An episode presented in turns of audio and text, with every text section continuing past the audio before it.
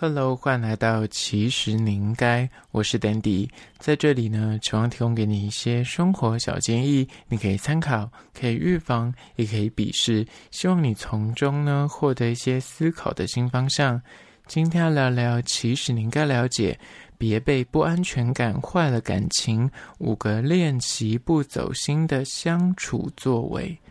每个人谈恋爱的时候呢，我跟你说，在关系里面呢，你就是会有自己特别在意的点，或者是过不去的罩门。那在关系里呢，到底要怎样才能够做到不被自己的不安全感给坏了感情，然后不要自己一直陷入那个深深的纠结跟走心之中？今天就提供你五个练习不走心的相处作为。那今天会有这一集呢，是一个网友提问说，他在谈恋爱的时候很常患得患失，那有时候会有所谓的不安全感，到底该怎么做呢？到底该如何克服？今天就提供你五点做参考。第一个就是呢，你是否会在意对方回讯息的快慢？如果你有这个问题的话呢，不妨就是事先。约法三章，然后讲好规则。你知道有些伴侣呢，他就是非常的在意文字讯息往来的品质，在意细节到呢，像是你回应的速度，或者回应的字数，或是你是否有问有答，他都会走心。刚刚讲到了回应字数，就是你每次可能他都打五六个字，或者什么一大串，但是你总是回答他两个字，有没有？好的，收到，谢谢。我知道了，那都回应很短的话，他久了也会觉得说什么意思？都是我单方面在丢球，都是我在嗯、用心在那对话，你都是只有回复我这么简短。但有时候可能工作忙是可以回复比较简短，但如果你们这个常态的话，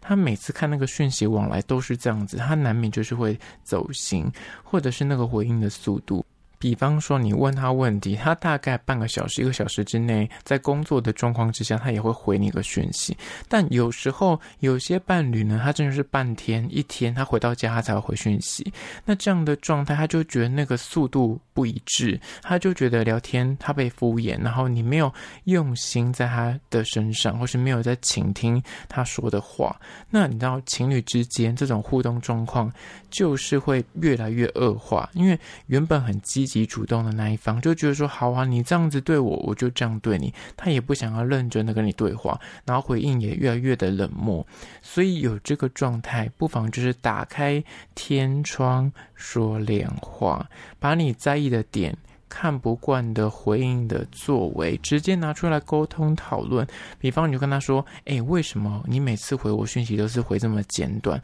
你在忙，我可以理解，或是你至少呃，不要说半天才回一次，你看到至少回我个贴图，让我知道你还活着，或是你有看到这个讯息。”亦或是像是那回应的内容太过于敷衍，总是两个字，什么笑死，真的了解，收到这样子。他有时候是希望问你的意见，或是想要知道你的想法为何，但有时候就是懒得打字，或是在忙的话，你也可以录个语音。但这些东西就是可以借由沟通，或是事先的约法三章，就是我可以接受你多久回一次讯息，我可以接受你回我怎样的内容。不要每次问意见，或者问去哪里吃什么都 OK，随便都可以。那到时候去的时候又一副臭脸，又一副哎他有意见呢。那这种状况就是你知道回应的品质出了问题，不妨就是拿出来沟通，那找到那个共识就可以避免每次都为这种回应速度、回应的内容在争执不休。接下来第二点，关于说不要被不安全感坏了感情，练习不走心的相处作为，就是二，那种伴侣跟异性互动过于亲密的状况，如果你有这个就是心魔的话呢，不妨就是沟通好。双方的交友游戏规则，那重点在于讲求公平。总是看不惯你的另一半跟那种可疑、有可能发展成到小三、小王对象过度亲密，像是他的同事啊，什么红粉知己啊。有时候你到餐厅的时候，他跟那个服务生特别的 flirting，就是讲话会撩来撩去，甚至是他们家楼下什么超商店员啊。或者是连在路边被搭讪，什么直销那种路边的问路陌生人，他都给人家留资料，然后甚至给人家加 line 在那聊天。有这种就是生活中会遇到这种，不管是异性或是有可能，你觉得这个人就是他喜欢的菜。而他们两个聊天的内容，或是那个氛围，让你觉得有点暧昧情愫，有点挑逗的感觉。而这个状况之下呢，你有这种不安全感开始扬起的时候，你可能就会有那种吃醋的状况。那有这个状况的话呢，不妨就坐下来好好去理清，双方就是到底可以接受另一半跟所谓的异性，或是有可能发展成然后小三、小王这种对象，你会觉得有警钟响起的时候，到底尺度到哪里是可以？诶，一般的聊天，那不能够单独见面，还说聊天的时候至少不要什么卡来秋来，然后在那边。称兄道弟会勾肩搭背啊，或者是什么女生可能会勾着男生的手腕啊，或者是笑的时候会打大腿啊，什么之类的。就这些身体上面的界限跟尺度到底到哪里你可以接受？那还有那种就是互动聊天的内容是不是有那种暧昧情愫，或是私下会传讯息什么之类的？到底你们两个可以接受到哪里？这个分级要划清楚那个界限。那讲好了，双方就是要讲求公平。如果他要求。说他就是希望交友自由啊，我就是希望可以跟自己的朋友或是什么同事、红粉知己一对一的吃饭，或是外出这样见面，那他就不能够约束你，不能够跟同样的人出去吃饭见面，就是讲求公平为原则，那互相尊重，不要越线，也不要去踩对方的地雷。呃这第二点，接下来第三点关于说，呃，练习不走心的相处作为，就是三。延续上一点是那种实际会见到面的人，那有另外一种状况是在社群软体上面，就是他们的互动非常的热络，那你看久你也会很逗懂，你会走心。这个时候呢，不妨就去讲好双方的底线，但是讲好这个底线，你要有个心理准备，就是其他你就要放轻松，就是放下，不要这么的纠结，因为有不安全感作祟的人呢，有时候严重的话，他是连那个。对方在社群平台上面，他给谁按赞，他追踪很多什么奶妹，很多帅哥，他都会很在意。或者是严重的话，怎么会私聊？两个人会在 IG 的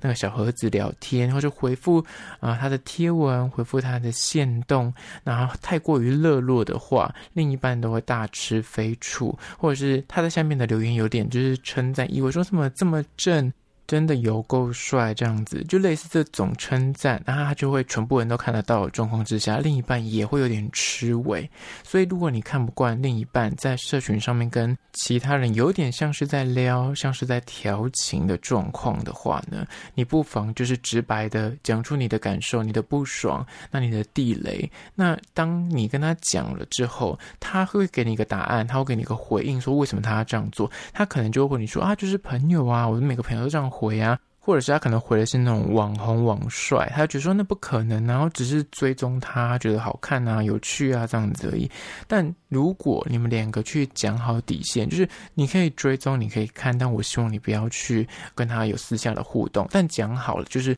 遵守规则。你讲的用意就是，当他如果。硬要在背后又做了同样的事情，或者他欺骗你，又去跟别人私聊，或者不停的在回对方讯息，你才有立场可以去对这件事情纠结。否则在此之前，你没有说，你没有沟通，你就是不要太过于去嗯纠结于每一个你看到的细节，因为有可能真的没怎么样。但当你已经告诉他说这件事情会让我很在意，那你跟他讲，他也明白你的在意点，但是他还是明知故犯的话。那这个时候，你就可以拿出来去，呃，比较审视你们这段关系到底他是不是不在意你，他是不是不重视你，这才是有实际上的用意的。否则，如果你都不讲你的内心的真实想法，也不去说出你的地雷，那对方有可能踩到，你也不能怪他。而这第三点，加第四点，关于说练习不走心的相处作为，就是四。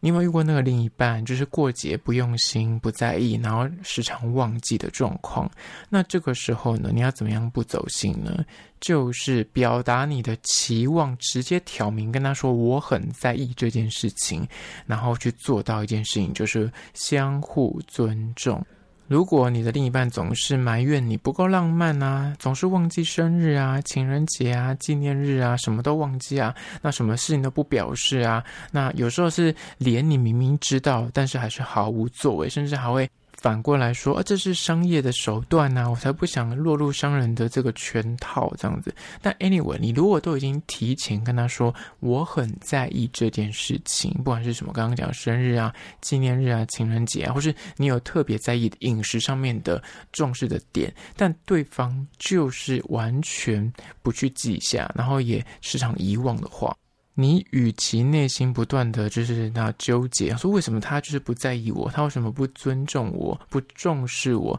有时候你就是真的要挑明的去讲，因为有些男生真的就是天生容易健忘，或者他真的不在意这件事情。但有些女生就是她很走心，她内心其实很在意，但她可能表面装的啊没关系，呃 OK 的，忘记就算了啊没关系，我也不是这么的在意，但是她内心其实超级纠结。那如果你真的对这件事情，你内心其实知道说，我可能会因为他忘记这件事情，或者他没有做到我期待的浪漫的作为的时候，你可能就是内心会扣分的话，你不妨就要挑明的跟他沟通说，我希望你可以做到怎么样的。基本分就是不要让我觉得很难受。那如果你就是你挑明的告知对方，那对方呃至少他可以做一点，就是那努力。那个努力就是很基本的，至少行事历打开去输入，然后会有一些通知，或者是你自己可以呃提醒他，明示暗示，在那个节日快到之前，你可以去告知他这件事情。但如果你都已经讲了，他还是忘记的话。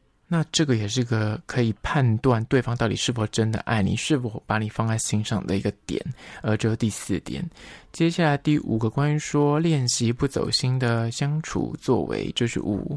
你有没有过另一半见面约会很敷衍，然后都不专心的状况？如果这个问题的话呢，就请你跟他沟通。我们约会的时候是否就是先不要划手机，然后我们聊天的时候，希望你就是专注于我们聊天的内容。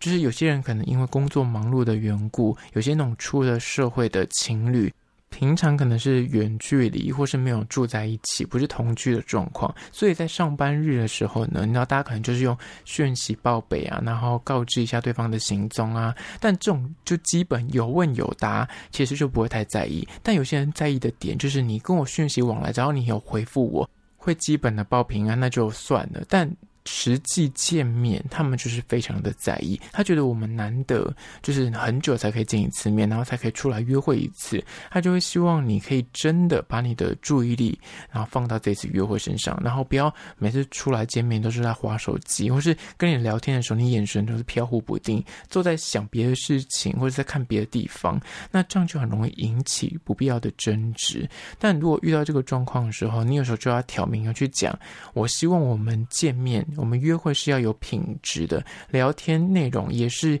我希望是我讲的话你有听进去，而不是呃我在讲，那你其实内心在想别的事情，或是你一直拿手机在回公事。那如果这样，倒不如就不要见面，就是不要约会，就各忙各的。那这个状况呢，其实你挑明的去沟通，他也才能够知道说，哦，你原来你很在意这件事情。否则有时候你内心觉得说这是基本，但对另一方来说，他会觉得说啊，我就在忙工作啊，这件事情有什么不对的？就是双。方那个频率无法对上。好啦，这就是今天的五点关于说不要被不安全感坏了感情，练习不走心的相处作为。最后还要推荐一间甜点店，叫做慕白甜点咖啡店，位于善导寺一号出口的巷弄里。那这个店家呢，他们是以甜点闻名的日系咖啡厅，提供数十种的日本茶饮，还有单品咖啡可以做选择。它的那个菜单真的很厚一本。店内的装潢就是洋溢着浓浓的日味，就是木头的桌椅啊，然后白墙这样子，然后有些